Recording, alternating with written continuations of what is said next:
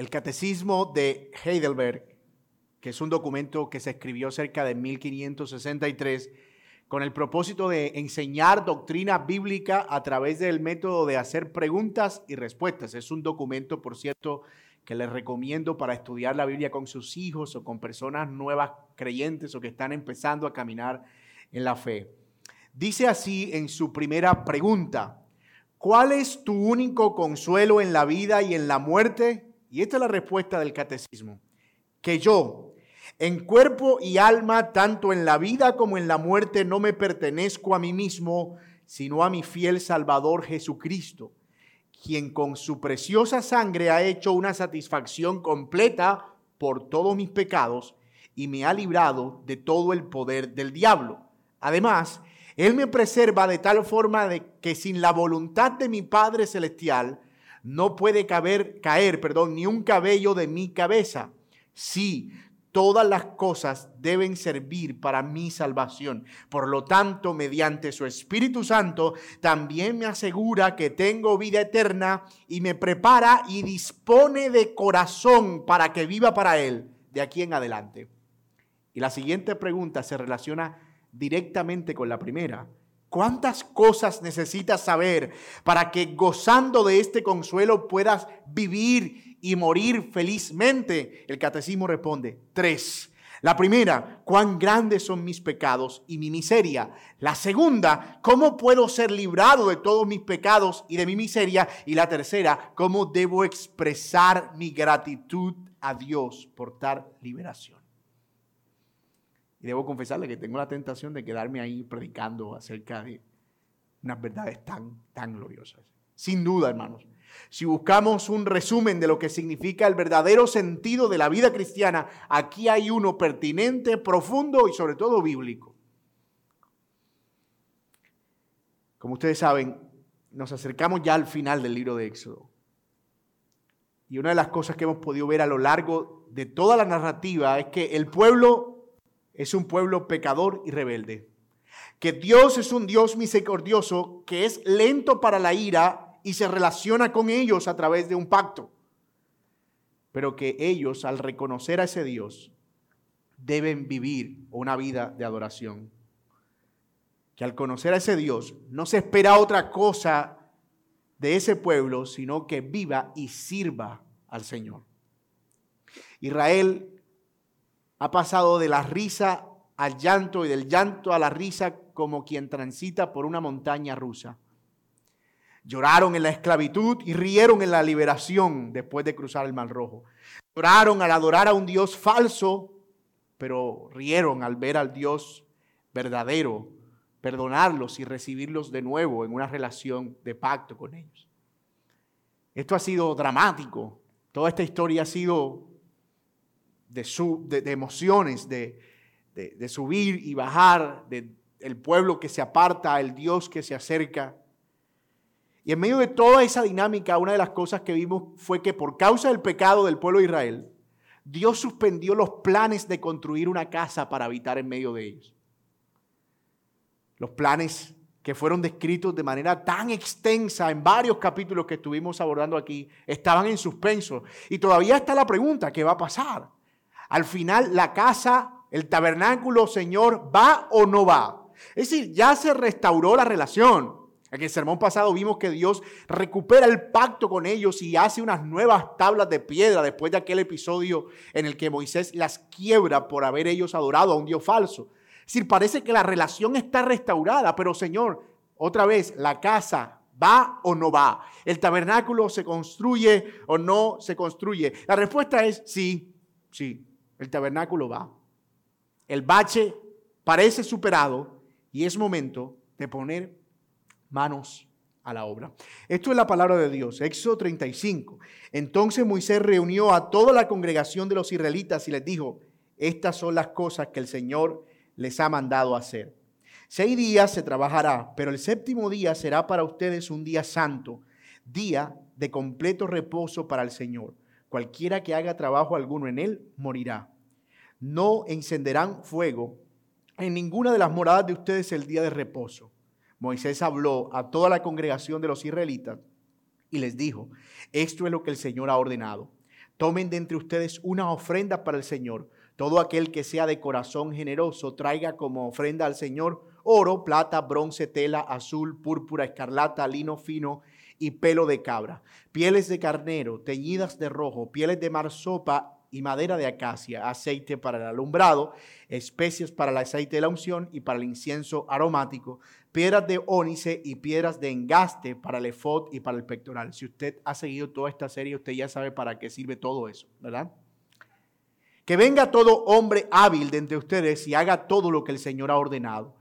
El tabernáculo, sus tiendas, sus cubiertas, sus broches, sus tablas, sus barras, sus columnas y sus basas el arca y sus varas, el propiciatorio, el velo, la cortina, la mesa y sus varas y todos sus utensilios y el pan de la presencia. También el candelabro para el alumbrado con sus utensilios y sus lámparas y el aceite para el alumbrado. El altar del incienso y sus varas, el aceite de la unción, el incienso aromático y las cortinas de las puertas de entrada del tabernáculo.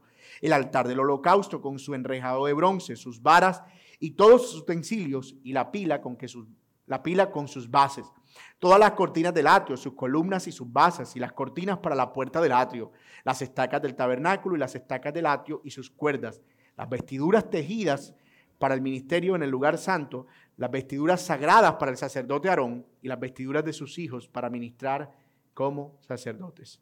Entonces toda la congregación de los israelitas salió de la presencia de Moisés y todo aquel a quien impuso el Señor en su corazón y todo aquel a quien movió su espíritu vino y trajo ofrenda al Señor para la obra de la tienda de reunión, para todo su servicio y para las vestiduras santas.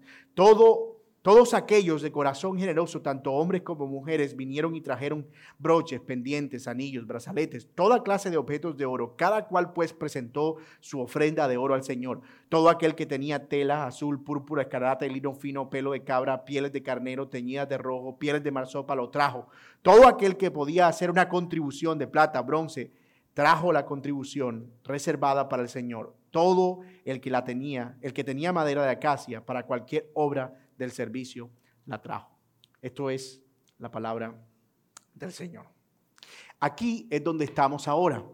El pueblo perdonado desea servir al Señor, quiere involucrarse en la construcción de la casa, del tabernáculo que el Señor ya les había anunciado. Y hoy abordaremos, como les anuncié, una porción amplísima, pero trataremos de verla como una unidad que hace parte de todo el desarrollo del bloque que ya hemos venido abordando en el contexto de este libro. Y ese es justamente el argumento que quiero proponerles.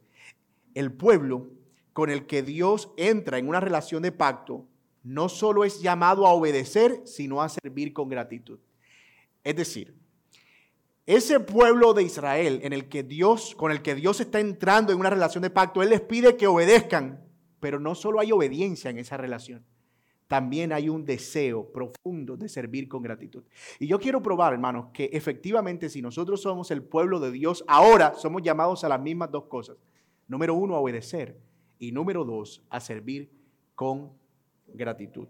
Y espero probar ese argumento a la luz de los siguientes encabezados. El primero Vamos a ver al pueblo sirviendo con su tiempo, versículos 1 al 3 del capítulo 35. Luego veremos al pueblo sirviendo con sus recursos, versículos del 4 al 9 del mismo capítulo. Y finalmente veremos al pueblo sirviendo con sus talentos, del versículo 10 al 19. Y a partir de ahí hasta el capítulo 39 veremos toda la obra hecha, cómo fue que ellos eh, desarrollaron ese servicio al Señor, su tiempo, sus recursos y su talento. El pueblo del pacto, en una relación con Dios, sirviendo a Dios, no solo obedeciendo. Y veamos en primer lugar entonces el primer punto o el primer encabezado, el pueblo sirviendo con su tiempo. Ya ustedes lo vieron, capítulo 35, versículos 1 al 3, otra vez una referencia al día de reposo. Una vez más, el Señor vuelve a insistir en lo importante que es que el pueblo mantuviera su compromiso con guardar el día del Señor. Apartar un día de cada siete para poder consagrarlo a la adoración y presentarse delante del Señor sin que nadie hiciera obra alguna. Recordemos, según Éxodo 31, que el propósito por el cual Dios le dice al pueblo que guarde un día de cada siete era que ese pueblo hiciera lo que ninguna otra nación hacía y así se hiciera diferente a las otras naciones. Era una señal distintiva del pueblo de Dios guardar un día a la semana para dedicarlo a la adoración al Dios verdadero. Un distintivo, dijimos, único, exclusivo. Y déjeme decirle, sigue siendo todavía un distintivo del pueblo de Dios apartar un día específico a la semana para la adoración. La instrucción es clara. Ni siquiera algo tan importante como trabajar en la obra de Dios y en el tabernáculo y en todos esos elementos que Dios les había encomendado, debía ser un pretexto para olvidarse del día del Señor. Nadie podía decir algo como esto. Eh, Señor, lo que pasa es que yo soy el ayudante de Besalel y nos quedó sin terminar eh, una, una vara que se está puliendo y hay que pintarla. Y como eso es para el tabernáculo, entonces queremos hacerla el sábado. Y el Señor dice, no, no hay forma.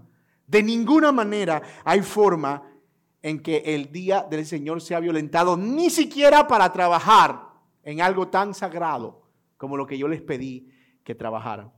Como bien se ha dicho en otras ocasiones, no podemos amar más la obra del Señor que al Señor de la obra. Y no podemos ocuparnos tanto en la obra del Señor que descuidemos al Señor mismo. No sé si recuerdan aquí en esta mención a la hermana de Lázaro, Marta. ¿Se acuerdan? El Señor iba y la visitaba, ella y su hermana lo recibían en su casa y mientras María se dedicaba a cuidar y atender y escuchar al Señor, Marta estaba ocupada en que el Señor encontrara la casa reluciente, que todo oliera bien, que todo... Y el Señor dice, Marta, Marta, afanada y turbada estás en muchos quehaceres, aunque eran quehaceres nobles. Señor, es que no podemos recibirte así, con la casa así. Sí, pero yo soy más importante que eso. Y descuidó al Señor.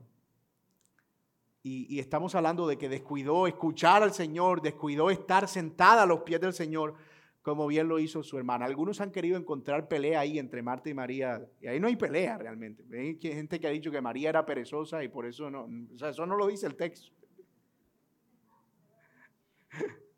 Lo que el texto dice es que Marta en realidad estaba más ocupada en que todo luciera bien para el Señor que se olvidó de ocuparse del Señor. Y eso, hermano, créame, es más común de lo que usted se imagina.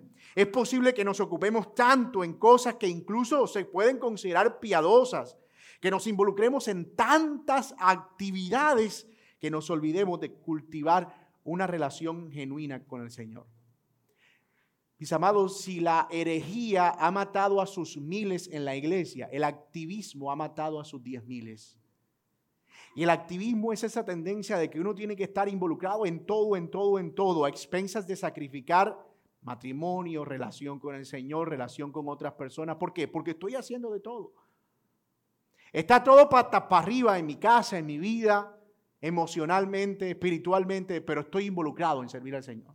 Y eso, no, ayuno todos los días, vigilia todos los días, salgo a evangelizar, eh, ayudo los sábados, me voy el domingo a las 6 de la mañana, salgo a las 5 de la tarde, estoy en el grupo de alabanza, estoy en el... Y resulta que se termina involucrado en tantas actividades que al final no hay tiempo para el Señor ni para crecer en el Señor. Así que eso, es bien importante. Es muy posible que nos ocupemos en cosas piadosas y descuidemos la verdadera fuente de piedad. Y siempre tiene que haber un equilibrio ahí. Tener un tiempo consagrado para la adoración, y esto creo que está claro en este pasaje para nosotros, siempre ha sido, y voy a agregar, será un distintivo del pueblo de Dios. Tener tiempo consagrado para la adoración siempre ha sido y será un distintivo del pueblo de Dios. Porque mientras el mundo vive para ser esclavos del tiempo, los hijos de Dios deben usar su tiempo para servir y adorar al Señor, para rendirse al Señor. Debemos considerar que tanta insistencia del Señor en este tema, porque lo hemos visto desde el capítulo 20, el Señor está instruyendo todo el tiempo. Ojo con el día del Señor. Ojo con el día del Señor. Ojo con trabajar ese día. Ojo con olvidarse que ese día es importante. Cuidado con ponerse a hacer actividades y descuidar la adoración. Cuidado. Es decir, tiene que ser importante. Porque no solo en Éxodo, tienen que ver todo el Antiguo Testamento para encontrarse con la realidad de que el Señor le está demandando y recordando al pueblo continuamente, un día de cada siete debe ser consagrado a la adoración. Nuestro tiempo pertenece al Señor. Y no debe haber nada que sea más importante que consagrarlo a la adoración a su nombre. Ojo, no estoy diciendo que nosotros no podemos adorar en otros momentos, porque la adoración es una forma de vida. No estoy hablando solamente de cantar.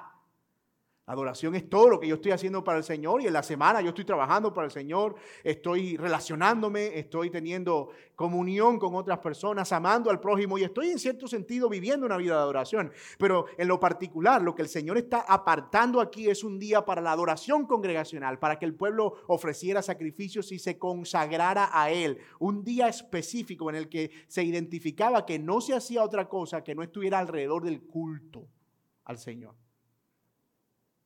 El día del Señor no se negocia.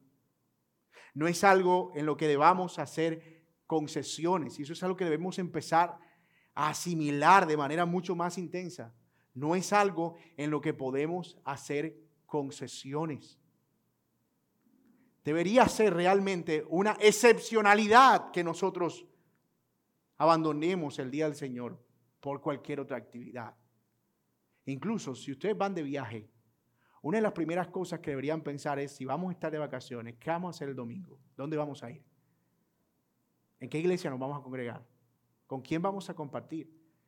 No, lo que pasa es que vamos a estar en Pekín. Bueno, busquemos en Google, iglesia en alguna catatumba de Pekín. Pero tratemos de hacer girar nuestras vidas alrededor de ese entendimiento. Yo no sé si ustedes usan esa expresión, pero hay cosas de las que uno dice, esto es sagrado. El Día de la Madre es sagrado. Yo viajo donde mi mamá, sea lo que sea.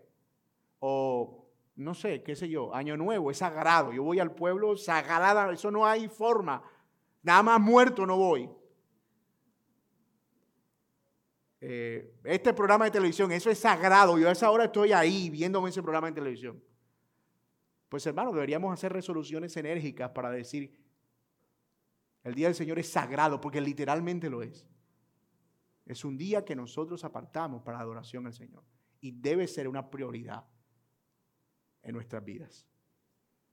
Hay personas que llevan esto al extremo, pero encuentro cierto grado de convicción profunda ahí. Usted sabe que las pruebas CICFE se realizan los sábados. Hay gente que tiene la convicción de que la reunión de adoración debe ser los sábados, los adventistas el séptimo día. Y los estudiantes dicen, no, a mí yo no hago la prueba el sábado, me la hace el domingo. ¿Por qué? Porque tengo que ir a la iglesia ese día. Y alguien dirá, oh, pero mira qué extremo, o sea, no pueden, es un día al año. Pero sí, está bien, pero yo quiero que vean el grado de convicción que hay detrás de eso. No negociamos eso, porque hay una convicción profunda. Y obviamente cuando uno mira estas advertencias enérgicas del Señor, uno dice, eso tiene que ser importante, porque el Señor dijo, quien viole eso morirá.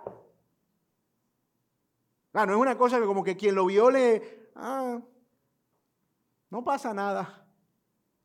No, eso está mostrando lo que el Señor piensa acerca de ese día. Y lo que deberíamos nosotros pensar también acerca de ese día. Así que lo primero que el Señor hace o la relación de pacto del Señor con el pueblo produce es una respuesta del pueblo de querer servir al Señor y inmediatamente el Señor pone el calendario, les dice, perfecto, dediquen su tiempo, pero no comprometan el día del Señor.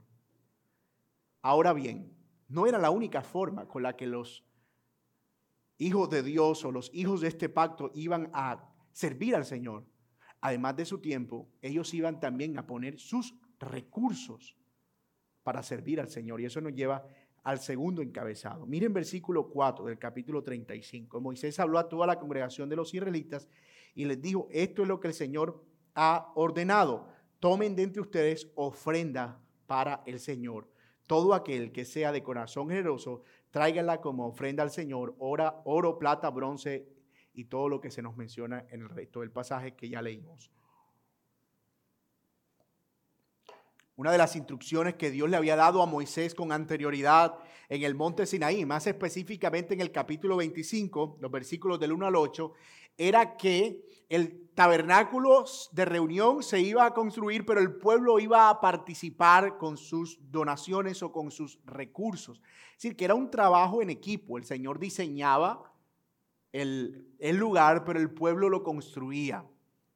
Y si bien es cierto que el pueblo no tenía medios de producción hasta ese momento, porque acuérdense ustedes que eran una especie de pueblo nómada que se estaba moviendo por el desierto, todavía sin un lugar fijo, hay varios indicios que nos muestran que tenían algunos recursos. El primero era que habían traído muchos de esos recursos al salir de Egipto. Lo vimos al inicio del libro, que el Señor les había prometido, cuando ustedes se vayan, van a pasar por las casas de los egipcios y les van a pedir oro, plata, bronce, telas y todas esas cosas y las van a traer. Era una especie de pago retroactivo por tantos años de esclavitud. Pero además de eso, el desierto no era el desierto como nosotros nos lo imaginamos, que era todo el tiempo ellos estaban caminando con una cosa y, los camellos y la arena y, hundiéndose los pies. No, decimos desierto porque eran lugares en los que no habían, eh, digamos, plantaciones agrícolas y actividad pecuaria, etc. Pero sí había intercambio comercial. Los judíos no eran la única tribu nómada de la época. Muchas tribus se movían en, esa península del Sinaí, que por cierto era un lugar de muchísimo tráfico. De muchísimo tránsito. Entonces era muy normal que tú fueras caminando y te encontraras una caravana de 300, de 400 mil personas, de 2 mil personas que iban emigrando de un lugar a otro. Y obviamente eso presentaba oportunidades para hacer intercambio comercial. No, no había dónde encontrar, por ejemplo, telas de marsopa con facilidad, pero muy probablemente filisteos y gente que eh, tenía esas rutas como tránsito, eh, servían como puente de intercambio. Nosotros les damos oro, ustedes nos dan madera, nosotros les damos plata, ustedes nos proveen telas y así sucesivamente. Entonces, no había medios de producción, efectivamente, pero sí había recursos. Y de hecho, los había en abundancia. Más adelante, los versículos 20 al 29 muestran cómo el pueblo fue movido en su generosidad. Dice, entonces toda la congregación, estoy leyendo el 20 de los israelitas, salió de la presencia de Dios y todo aquel a quien impulsó su corazón y todo aquel a quien movió su espíritu vino y trajo ofrenda. Cada quien traía, y aquí quiero resaltar esto con énfasis, voluntariamente. Eso es lo que llamamos hablar con negrillas. Voluntariamente y movido por el Espíritu, lo que podía, y esto va en negrillas también, según su capacidad. Según su capacidad. Nada de esto era obligatorio.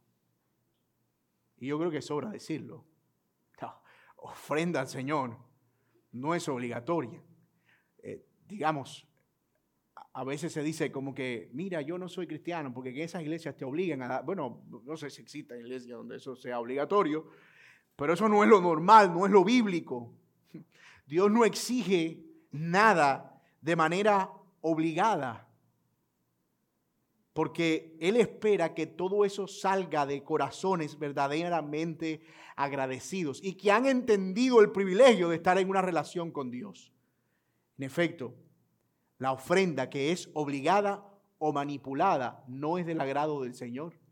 Y esa obligación o esa manipulación puede surgir en muchas maneras, a través de amenazas, es lo que llamamos la ofrenda criminal, que es si tú no das, tu negocio se lo va a comer el ratón. Una plaga de cucaracha se va a acabar toda tu casa. Y hay mucha gente que, claro, ante ese temor, van y vacían todo su bolsillo. ¿Por qué? Porque yo no quiero ninguna plaga que toque mi monada. Y entonces ven un caminito de comején, viste, eso es que yo no di lo suficiente, se me va a caer la casa. Eso se llama terrorismo ofrendario. Es usar el terror para hacer que la gente manipulada por ese terror venga y, bueno, por eso es importante estudiar la Biblia y estudiarla con seriedad, para que cuando nosotros escuchemos una que, una que otra cosa de estas, nosotros sepamos que eso es algo que no está saliendo de una interpretación sana de las escrituras. Así que los recursos no eran abundantes, pero tampoco escasos. No eran mucho, pero tampoco poco.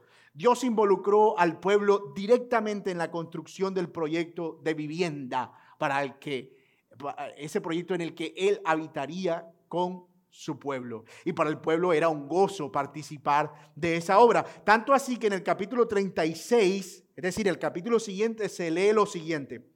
Y dijeron a Moisés, el pueblo trae más de lo que se necesita para la obra de construcción que el Señor nos ha ordenado que se haga. Entonces Moisés dio una orden y se pasó una proclama por el campamento y dijo, ningún hombre ni mujer haga más trabajo para las contribuciones del santuario.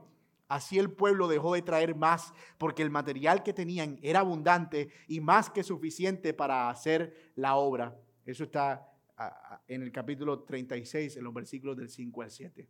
Es decir, Moisés tuvo que decirle a la gente, ya, suficiente, ya está bueno, no traiga más ofrenda, porque había tanto fervor por construir la casa que el pueblo se desbordó a dar y a dar y a dar y a dar. Y me encanta esta honestidad de Moisés. ¿Para qué queremos más de lo que necesitamos? Ya, suficiente. Pero ¿qué era lo que estaba impulsando al pueblo a esta generosidad tan abundante? Se preguntarán ustedes. ¿Qué estaba pasando en este pueblo para que reaccionara de manera tan dramática? Bueno, parece claro que ellos tenían ahora un mayor sentido de gratitud al considerarse indignos por haber violado el pacto. En otras palabras, nosotros deberíamos estar muertos por haber adorado a otro Dios. Pero el Señor nos ha perdonado. Pero luego de perdonados, hemos alcanzado misericordia y Él todavía quiere estar con nosotros. Cuando entendemos la obra del Señor en nosotros, al salvarnos cuando no lo merecíamos, eso repercute en generosidad y en un deseo por continuar su obra.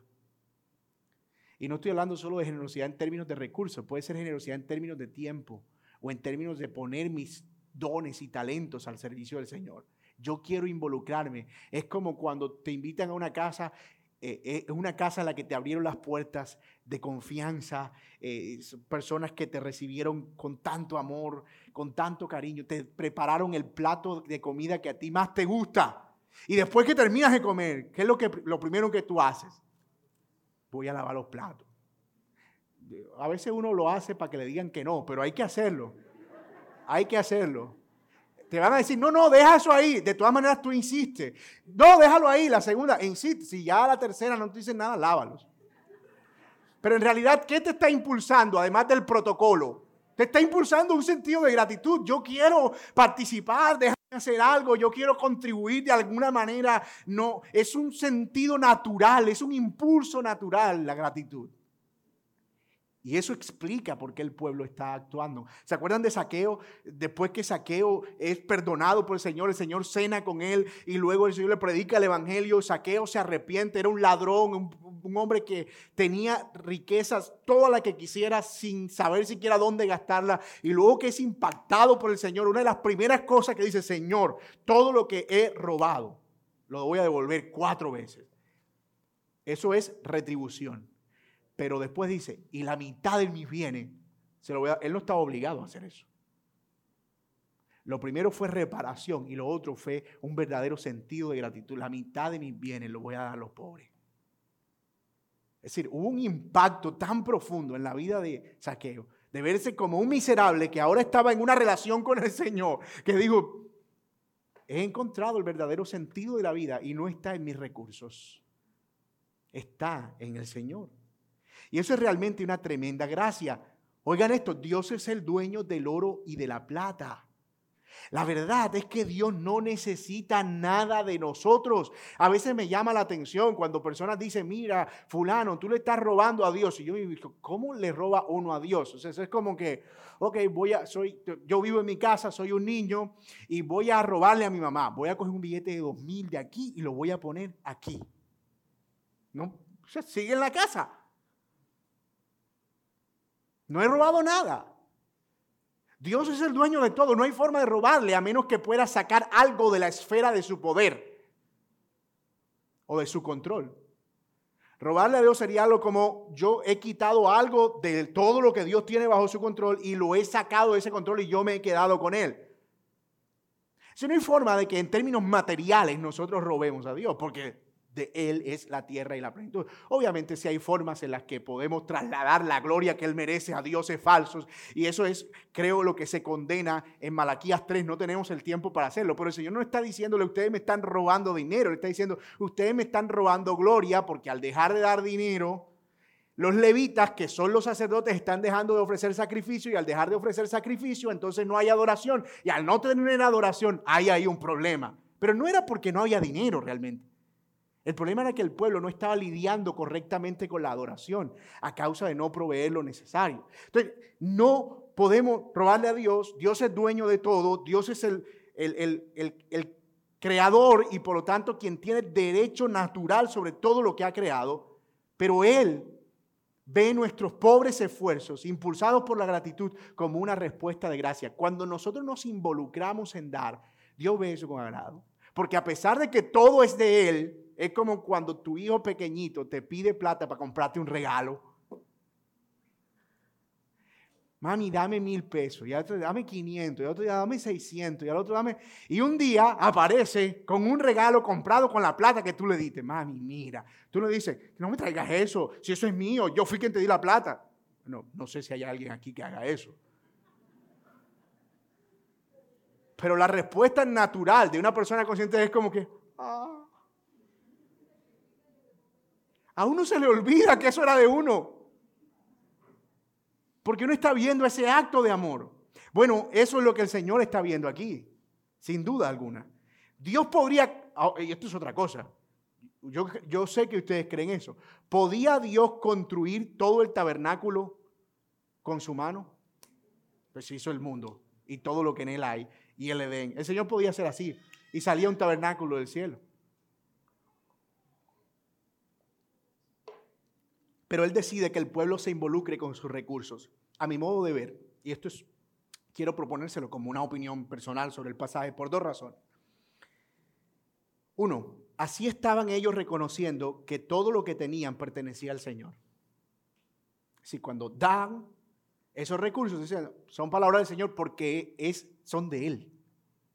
Que me prestó un poquito, pues estaría de más decirle que no, es de Él.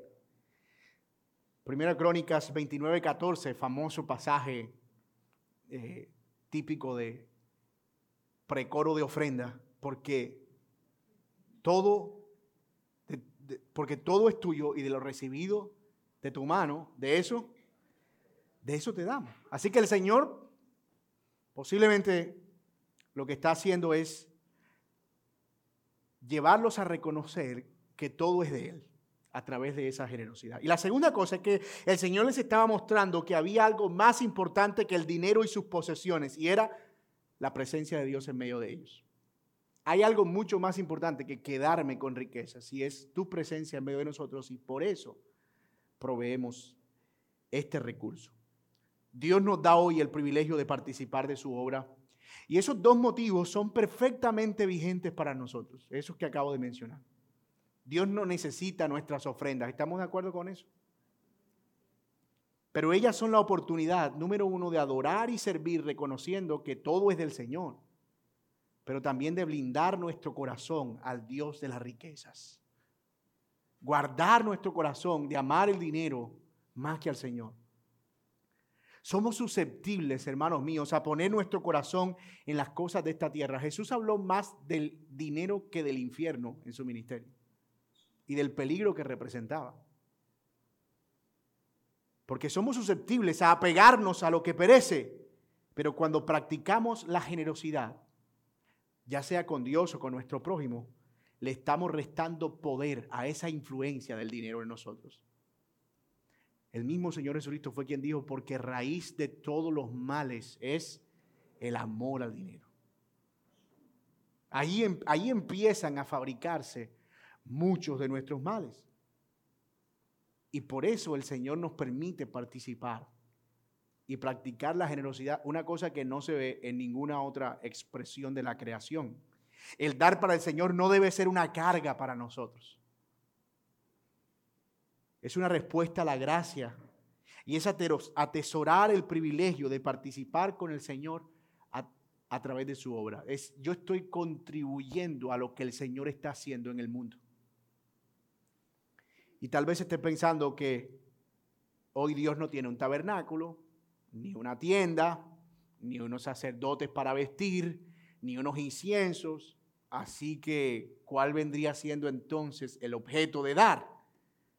La verdad es que la obra del Señor es entendida como todo lo que se hace en el ámbito de la iglesia local para el avance del reino. O sea, todo lo que se hace para que el nombre del Señor sea conocido, eso es la obra del Señor. Y eso sigue estando para nosotros vigente. De hecho, Pablo recoge ese pensamiento en una nota de gratitud que él le escribe a los de Filipo después que ellos le enviaron una ofrenda estando él preso.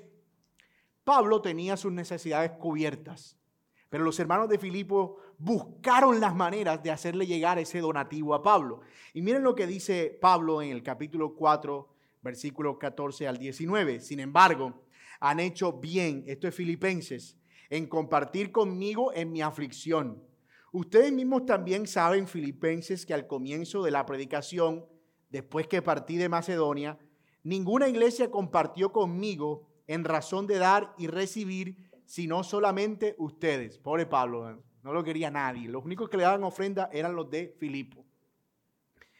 Porque aún a Tesalónica enviaron dádivas más de una vez para mis necesidades. Nota que Pablo está hablando en primera persona y es que todas las ofrendas que estos hermanos estaban recogiendo estaban destinadas a suplir necesidades personales de Pablo. Pero mira el cambio del lenguaje. No es que busque la dádiva en sí, sino que busco fruto que abunde en su cuenta. Pero lo he recibido todo y tengo abundancia. Estoy bien abastecido habiendo recibido de Pafrodito lo que han enviado Mira lo que dice Pablo, fragante aroma, sacrificio aceptable, agradable a Dios. Mira el lenguaje que Pablo está usando para referirse al donativo que los de Filipo habían destinado para el sustento de él. Justamente el mismo lenguaje que está usando Moisés en el Antiguo Testamento. Es por eso que a la ofrenda le decimos ofrenda. Porque a pesar de que no es un sacrificio de sangre, es algo que estamos dando para el Señor como un acto de adoración. Y mira lo que dice Pablo aún, versículo 19, y mi Dios proveerá todas sus necesidades conforme a sus riquezas en gloria en Cristo Jesús. Otra vez noten cómo Pablo relaciona el ayudarlo a él en la obra del Señor y del ministerio como algo que era presentado como una ofrenda al Señor. Sacrificio aceptable agradable a Dios. Pero no solo eso, también vemos cómo el Señor promete ocuparse de las necesidades de aquellos que se ocupan de su obra. Mi Dios pues proveerá todas sus necesidades conforme a sus riquezas en gloria. Qué interesante. Y no conforme a lo que nosotros esperamos. El texto dice, sino conforme a la riqueza de Cristo, lo cual no necesariamente es dinero de vuelta. No necesariamente. También Pablo menciona que estas ofrendas en un creyente son contadas como un fruto. Me encanta esa expresión técnica de Pablo, un saldo a su favor. Es interesante. Es como una cuenta que está en verde, en ganancia a su favor. Y yo sé que este tema ha sido muy distorsionado, soy consciente de eso muy consciente. Pero no por eso dejamos de verlo en la Biblia. Claramente se enseña con relación al dar o contribuir para la obra del Señor como algo pertinente y necesario para el creyente y que Dios sigue demandando para la obra, pero que, como lo estamos viendo a la luz de este texto, debe ser administrado con gratitud, no obligadamente, proporcional. No debe ser algo que sale eh, digamos, con amargura, sino con gozo. Y no debe ser algo que supere nuestras posibilidades, sino en la medida de nuestras posibilidades. Ahora bien, una cosa llamativa de esto era lo transparente que Moisés hizo este proceso a los ojos del pueblo. Obviamente, al no ser una ofrenda para él, todo el mundo tenía acceso a la información recibida sobre esa ofrenda. No era algo que Moisés administraba a su antojo, sino algo que administraba con transparencia. Y yo creo que este es un principio que debe gobernar en nuestra iglesia y ojalá en las iglesias en general. Porque es una de las razones por las cuales el Evangelio es tan blasfemado. Hay gente que no tiene problema con Cristo, tiene problema con la iglesia y su problema es la plata. Yo creo que lo he dicho otras veces aquí, varias veces lo he dicho, y no es mío realmente el pensamiento, creo que lo comparto con otros pastores a quienes se lo he oído. Una de las cosas que yo, yo me siento privilegiado de ser pastor. Yo no merezco eso. Eh, estoy seguro que hay gente mucho más competente. Pero amo eso. Es el llamado del Señor y lo, lo amo, lo atesoro. Pero a veces cuando a mí me preguntan a qué me dedico, en entornos no cristianos, yo siento el peso de tener que decir que soy pastor. Y debo confesar que en ocasiones lo he evitado como un acto de prudencia. Y digo, mira, tengo una empresa, soy un proveedor independiente de recursos, de, de servicios de tecnología. Y la razón es porque hay una prevención social en nuestro contexto al título de pastor. Porque pareciera que al lado de la palabra pastor está ladrón. Es más, yo he visto esta expresión en la gente. ¿A qué te dedicas, pastor?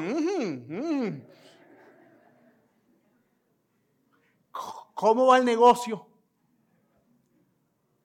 Y no, es una cosa que no es de gratis. Eso no es persecución gratuita, hermano, créame. Eso es cría fama y acuéstate a dormir. Y la realidad es que sí, sí, y debemos decirlo con pena en nuestro corazón. Si han habido motivos por los cuales la gente hoy piensa que ser pastor es sinónimo de ser ladrón, porque han habido pastores probadamente ladrones. Y los hay. Lo cierto es que, y voy a decir esto, lo he dicho en otros escenarios, la iglesia no es la empresa de un hombre o su familia. Las ofrendas no son su patrimonio y las ovejas no son sus sirvientes. Si el dinero que se aporta en una congregación es para el uso de la obra del Señor, no debería ser un misterio cuál es su destino. Esto es para el Señor, pero este, este Señor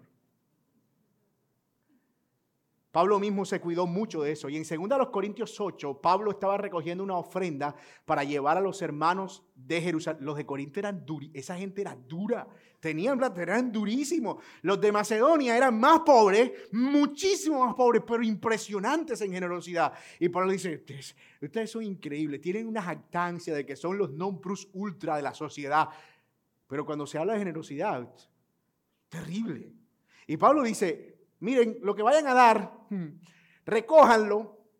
Y ya yo he enviado a dos hermanos de mi confianza. Pongan ustedes dos más que supervisen este donativo y que vayan con nosotros a Jerusalén para que vean cómo vamos a entregarlo, porque es apropiado que nosotros hagamos las cosas transparentemente delante de Dios, pero también delante de los hombres. Pablo, que trabajaba con sus propias manos, cuidándose de eso, porque sabía se lo aconsejó a Timoteo, que raíz de todos los males es el amor al dinero. Y una cosa es hablar del peligro del dinero y otra cosa es hablar cuando tienes ese dinero en la cuenta. Y todos hemos experimentado eso. Y eso es lo que está diciendo aquí Pablo. Es una pena que se tenga que ser tan cuidadoso pero la realidad es que el dinero tiene el poder de corromper aún el alma más noble. Tiempo y recursos, es lo que hemos visto. Dos de los principales activos de un individuo están al servicio del Señor por pura gratitud. Mi tiempo, mis recursos. Pero había más, había más. Dones, su talento humano. Y aquí vamos a ir un poco más rápido porque el tiempo nos apremia. Y esa sería la otra forma en la que el pueblo estaba sirviendo al Señor como respuesta a esa relación de pacto. Mi tiempo, mis recursos y en último lugar, mis talentos. Miren versículo 10 que venga todo hombre hábil de entre ustedes y haga todo lo que el Señor ha ordenado. Se necesitaba manos para esa obra. Ya algunos nombres habían sido aportados con anterioridad. ¿Se acuerdan de ellos? Besalel y Aholiab. Pero ellos no fueron los únicos. Incluso muchos hombres y mujeres con habilidades fueron movidos a trabajar de acuerdo con los talentos que tenían en distintas áreas. Mujeres tejiendo, niños probablemente eh, enredando la lana y preparando el hilo. Incluso otros fueron enseñados, se abrieron centros de capacitación para el trabajo y el desarrollo humano en el desierto. Técnico profesional en cortinas Mira lo que dice 35, 34. Dice, también le ha puesto en su corazón, hablando de Besalel, el don de enseñar tanto a él como a Joliab, hijo de Aizamac, de la tribu de Dan. Es decir, ellos no solo tenían el talento para hacer cosas, sino que Dios le dio el don de enseñar a otros ese talento.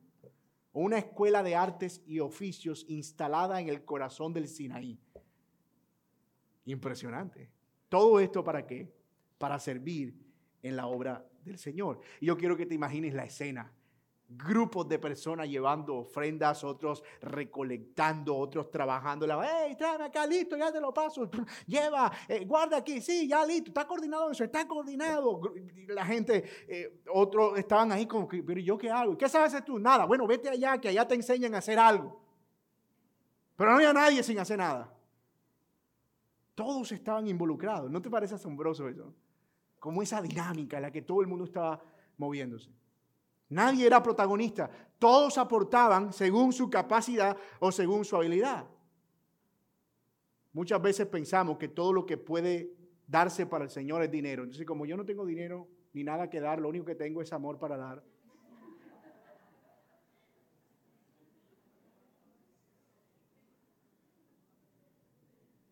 Y a veces es difícil. Eh, la verdad es que a veces es difícil aunque quisiéramos. Se nos hace difícil. Pero esa no es la única manera en la que nosotros damos. Puedes involucrarte en áreas de servicio,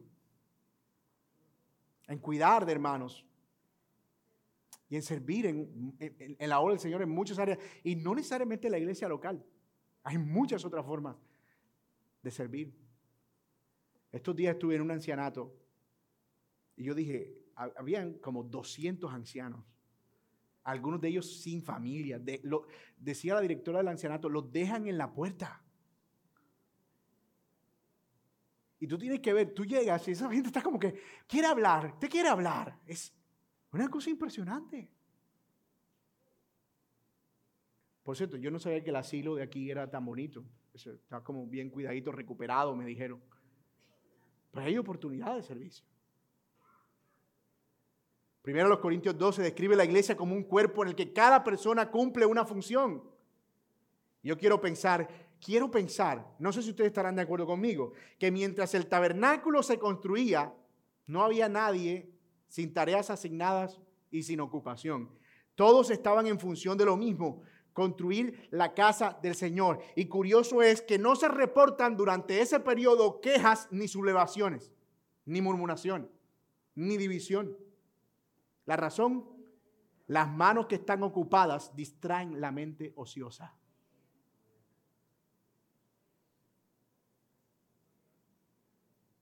Es posible que algunos por razón de tiempo no puedan involucrarse en algunas áreas de servicio, pero pueden contribuir con generosidad. Yo trabajo ocho horas a duras penas, pero puedo apoyar. Dios no me dio tiempo, pero me dio recursos. Dios no me dio recursos, pero me dio tiempo. Dios no me dio ni tiempo ni recursos. Bueno, te dio talentos. Pero algo tenemos. Algo Dios nos ha dado. Otros tal vez no pueden por alguna limitación, ya sea física o emocional. Hay momentos en los que uno simplemente, uno no quiere, no quiere hacer nada. Nunca se ha levantado así. Seré yo el único pecador aquí el único vago de esta sala o sea, usted nunca se ha levantado y, hermana que está aquí dice, ay, no, otra vez cocinar, el almuerzo, lavar los platos. Eso da a las 11 de la mañana, cuando uno no sabe qué hacer de almuerzo. Entonces, anda, lo mismo todo el tiempo. Estoy cansada de esta rutina. Hermana soltera, si no te has casado, considera eso, ¿no? Considéralo. Siempre hay algo para hacer. ¿Por qué? Porque la Biblia no miente. Y la Biblia dice que la mies es mucha y los obreros pocos. Eso es una regla. La mies es mucha y los obreros pocos. Y este pueblo del pacto estaba sirviendo con su tiempo, estaba sirviendo con sus talentos o con sus recursos y estaba sirviendo con sus talentos, como lo estamos viendo. Pero sobre todo estaba sirviendo con un corazón dispuesto por haber entendido que Dios les había dado misericordia. Mis amados, el Evangelio nos impulsa el servicio. Con esa frase fue que empezamos este sermón, con esa idea. ¿Cuál es mi propósito, mi fin, mi deleite en esta vida y en la muerte? Que yo, habiendo sido salvado por el Señor, siendo un gran pecador, ahora debo vivir para Él, porque Él me ha dado lo necesario para vivir para Él. Y eso está concentrando la esencia del Evangelio. El Evangelio nos impulsa al servicio porque nos recuerda que somos pecadores que Dios nos ha rescatado por su misericordia de la muerte y eso nos impulsa a una gratitud y a una disposición gozosa. Ustedes pueden ver esa idea más ampliada en Efesios capítulo 2, versículos del 1 al 10. Estábamos en tinieblas, pero Dios nos salvó por gracia y ahora somos hechura suya. La palabra poema significa eso. Somos una obra de arte suya, creados en Cristo Jesús para buenas obras, las cuales Dios preparó de antemano para que anduviésemos en ellas. Es decir, hay una relación entre mi pecado, el gran Salvador que tengo y cómo eso me impulsa a una vida de servicio gozoso. Puede ser que en ocasiones enfrentemos desánimo que no queramos involucrarnos o mantenernos al margen. Pero el Evangelio cambia todo y nos da lo necesario para servir al Señor con alegría, sencillez y con gozo en el corazón. Los capítulos siguientes no los vamos a abordar, por supuesto, pero usted puede tomarse el tiempo de la lectura y ver cómo ese pueblo empezó a trabajar en cada una de las cosas por orden tal como se había dictado. Construyeron todo lo que el Señor les había ordenado. El tabernáculo, la tienda, los eh, elementos, la cerca, las cortinas, el, el, candelabro, la mesa de los panes, las, todo fue construido tal cual como el Señor lo había dicho. Tanto que al final de la sección, capítulo 39, 42 al 43, mira lo que dice. Los israelitas hicieron toda la obra conforme a todo lo que el Señor había ordenado a Moisés, y Moisés examinó toda la obra y vio que la habían llevado a cabo tal como el Señor había ordenado, así la habían hecho y Moisés los bendijo. Todo había sido hecho con tal excelencia que no hubo necesidad de hacer correcciones. En efecto, la excelencia es el resultado del trabajo impulsado por el gozo y la gratitud. Ve usted algo mal hecho y no busque lejos, busque en una motivación torcida para hacer eso. En una mala motivación para hacer eso. Han escuchado esto en comerciales, ¿verdad? Que la comida hecha con amor sabe mejor. No, no, no hay misticismo en eso, es real. Porque hay un elemento que le imprime en esa motivación algo distinto a eso que estoy haciendo. Aquí la razón por la que en nuestro servicio debemos buscar que siempre sea impulsado por las motivaciones correctas. Porque es lo que va a garantizar que el resultado sea agradable al Señor. Después de todo, ¿a quién servimos? Al Señor, no a los hombres. Mi amigo que estás aquí, si tú no eres un creyente, todavía asistes y te parecen interesantes estas charlas de los domingos por la mañana, déjame decirte que el cristianismo o la vida cristiana no es algo en lo que unos pocos sirven con virtud y otros simplemente se sientan a recibir de lo que esos virtuosos hacen. Hay un pastor que predica y hay que obedecer y no hay más nada. Hay quienes ven la iglesia como en ese blanco y negro. Pero no, la iglesia se trata de cómo al ser conscientes de que yo soy un pecador y que ese Señor me ha salvado de mi pecado, yo quiero ahora involucrarme en la obra de ese Señor. Yo quiero servir al Señor que me ha salvado. Y no te estoy haciendo un llamado a que seas un integrante más de, esta iglesia eh, en el sentido de ser un seguidor pasivo que está ahí para recibir, sino que según el Señor te capacite y los dones que te ha dado, tengas el privilegio de participar en su obra para el avance de su reino. Tal vez encuentres en eso el verdadero sentido de la vida, vivir para Dios. Tu tiempo, tus recursos y tus talentos, ya no los pongas más al servicio de tus deseos pecaminosos. Ponlos al servicio del Señor para que no sigas dando vueltas alrededor del mismo círculo de frustración. Dios le da sentido a todo lo que hacemos. Y por eso yo te llamo a que vengas al Señor, confieses tu pecado, reconozcas tu pecado, pidas perdón. Y yo te aseguro por la palabra que el Señor perdonará tus pecados y por su Espíritu te capacitará para involucrarte en su obra. Oremos.